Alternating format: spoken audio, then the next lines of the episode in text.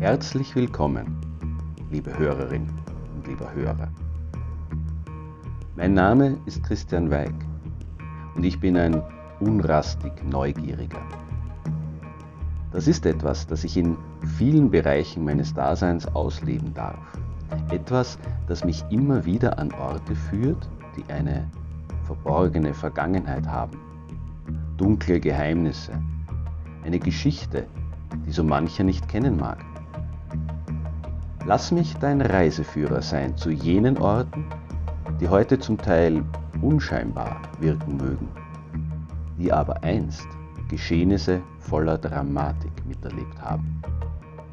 Geschehnisse, die diesen Orten auf eine merkwürdig undefinierbare Weise für alle Ewigkeit ihren Stempel aufgedrückt haben.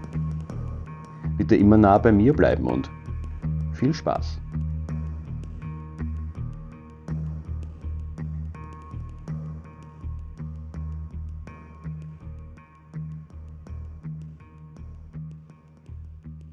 Es ist ein regnerischer Wiener Sommernachmittag. Aufgrund des äußerst durchwachsenen Wetters haben sich die Touristen unter Dach verzogen. Sie drängen sich in den Museen, den Kirchen, den Restaurants der Stadt. Wien gehört ein paar wenigen hartgesottenen wie mir. Bewaffnet mit Regenschirmen oder Jacken, Baseballkappen tief in die Stirn gezogen, stapfen sie durch die Straßen. Ich selbst hingegen stehe zwischen dem Kunst- und dem Naturhistorischen Museum vor dem Denkmal der Landesmutter Maria Theresia.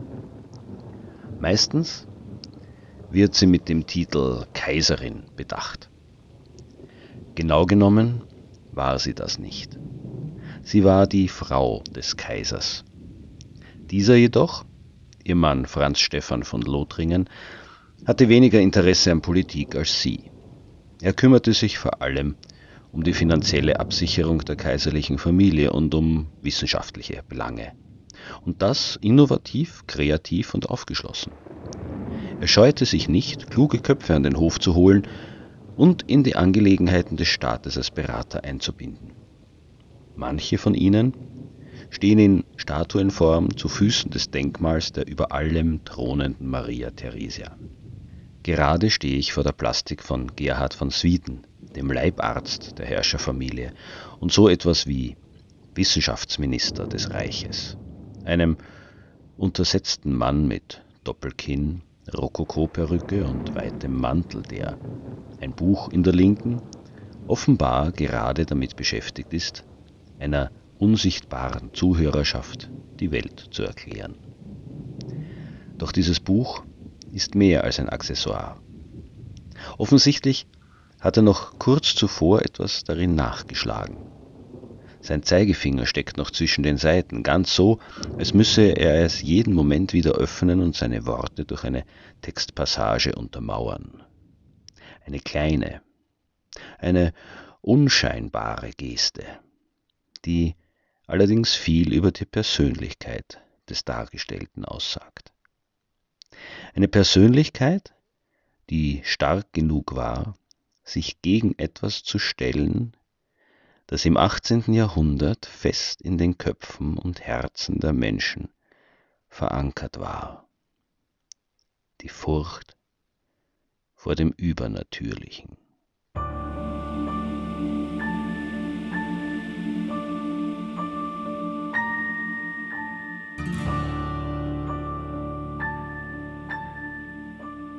Gerard van Swiete oder eben eingedeutscht Gerhard von Swieten war ein niederländischer Mediziner, der selbst aus einer alten Adelsfamilie stammte.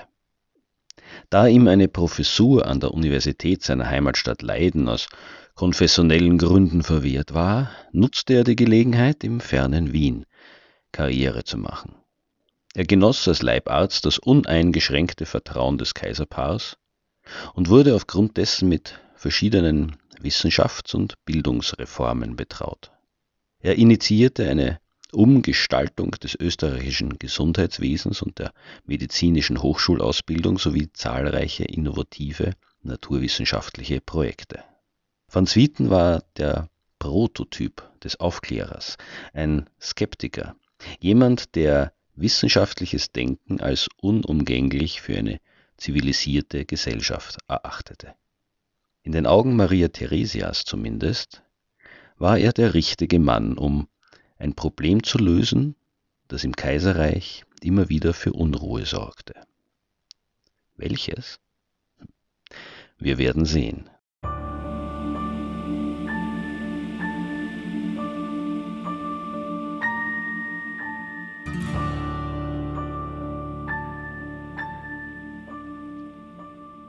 In der ersten Hälfte des 18. Jahrhunderts mehrten sich schlagartig die Berichte von Vampirismus im Osten des Habsburgerreiches. Zeitweilig brach eine wahre Vampirhysterie aus und Geschichten von Grabschändungen, Leichenverstümmelungen und posthumen Verbrennungen erreichten Mitte jenes Jahrhunderts den Wiener Hof. Selbst Geistliche und Beamte in den Provinzen waren in die Vorkommnisse verwickelt. Vor allem deshalb war Maria Theresia von den Berichten so beunruhigt, dass sie eine Kommission ihrer besten Gelehrten unter der Leitung von Sweetens mit Erklärung der Sache beauftragte. Lassen wir Gerhard von Swieten selbst zu Wort kommen und erklären, was man im 18. Jahrhundert unter Vampirismus verstand. Er schreibt dazu Der Aberglauben vom Vampirismus wird lateinisch Magia postuma oder Zauberei der Abgestorbenen genennet. Die Vampiren aber sind verstorbene Menschen, welche zuweilen später, zuweilen eher aus dem Grabe aufstehen, den Menschen erscheinen, das Blut aussaugen, an die Haustüren ungestüm anklopfen, Getöse im Hause erwecken und öfters gar den Tod verursachen sollen. Diese Überzeugung führte dazu, dass bei unbekannten Krankheiten oder bei Angstzuständen von Dorfbewohnern ein oftmals zu Lebzeiten nicht sehr beliebter Verstorbener bezichtigt wurde, ein Vampir zu sein und die genannten Vorfälle zu verursachen. Der betreffende Leichnam wurde dann exhumiert und auf bestimmte Zeichen kontrolliert. Am wichtigsten war, dass der Körper auffällig wenig verwest war. Manche jener angeblichen Vampire wirkten richtiggehend gesund, frisch geradezu verjüngt. Aus dem Mund, aber auch anderen Körperöffnungen rann Blut. Ganz sicher ein mehr als unheimlicher Anblick für die bäuerliche Bevölkerung, in deren Alltag sowohl Volksfrömmigkeit als auch Aberglaube nicht unwesentliche Rollen spielten.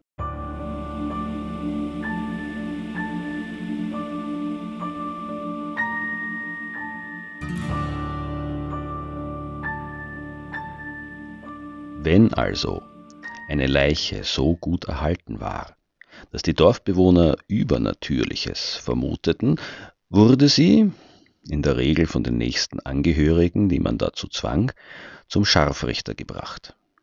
Dieser trieb ihr einen Holzpflock durchs Herz, dann wurde sie geköpft und anschließend verbrannt.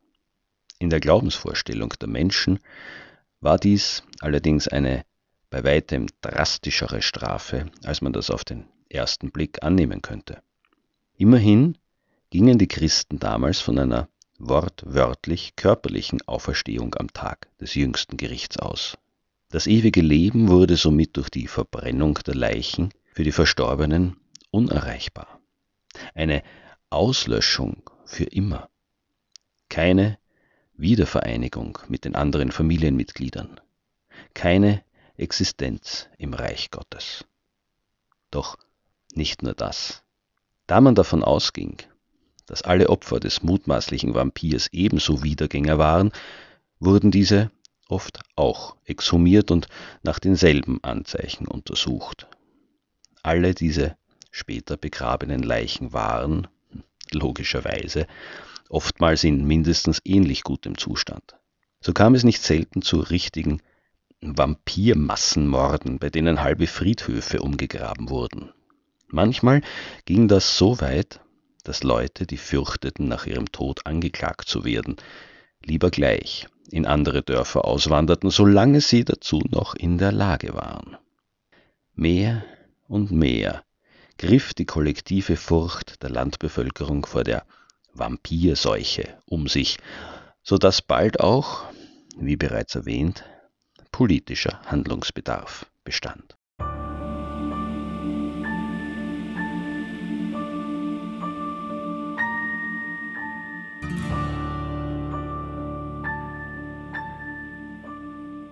Van Swieten identifizierte als Leiter der eingesetzten Untersuchungskommission schnell die unvollkommene Verwesung als jenes Kriterium, das alle vermeintlichen Vampire gemeinsam hatten.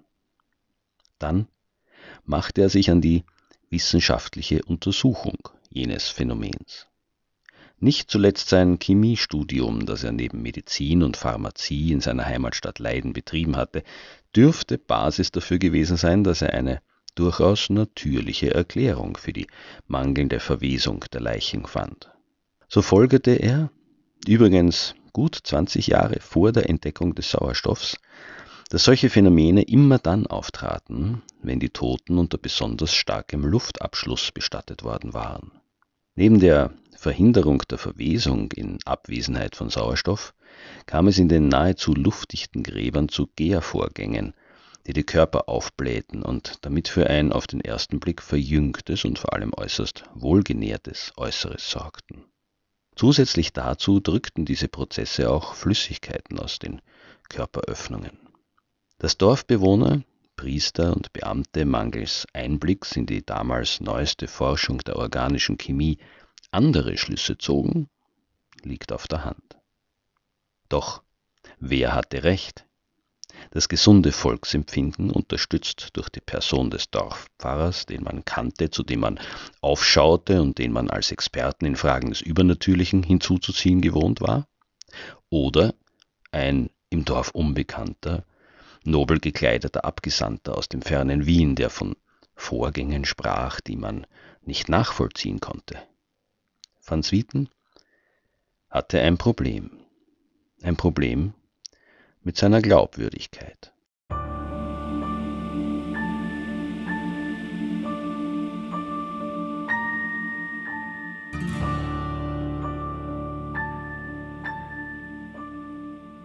Doch der Leibarzt der kaiserlichen Familie war nicht nur ein scharf denkender Naturwissenschaftler, sondern auch ein Mann mit Sinn für Rhetorik. Er konterte die Angriffe auf seine Theorien damit, dass er die Gedankengebäude seiner Gegner als unlogisch demaskierte. Immerhin gab es auch Fälle von Funden gut erhaltener Leichen, in deren Umgebung es zu keinerlei unerklärlichen Vorkommnissen gekommen war. Sollte es sich bei ihnen etwa um hm, arbeitsscheue Vampire gehandelt haben?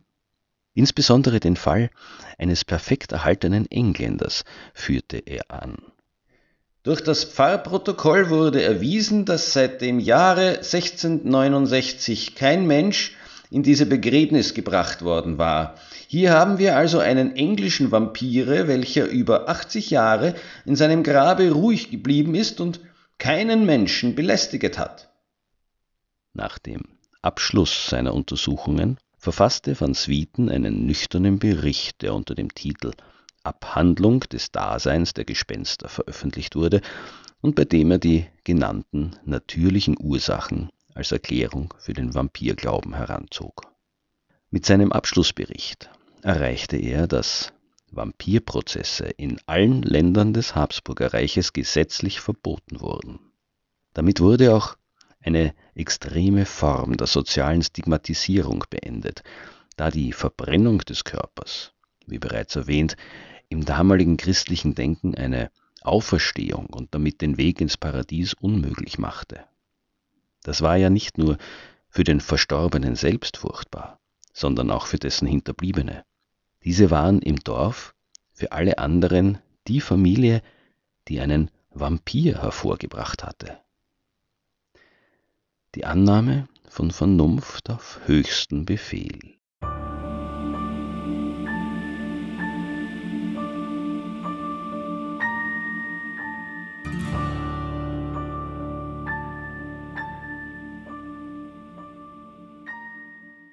Der Regen hat deutlich nachgelassen.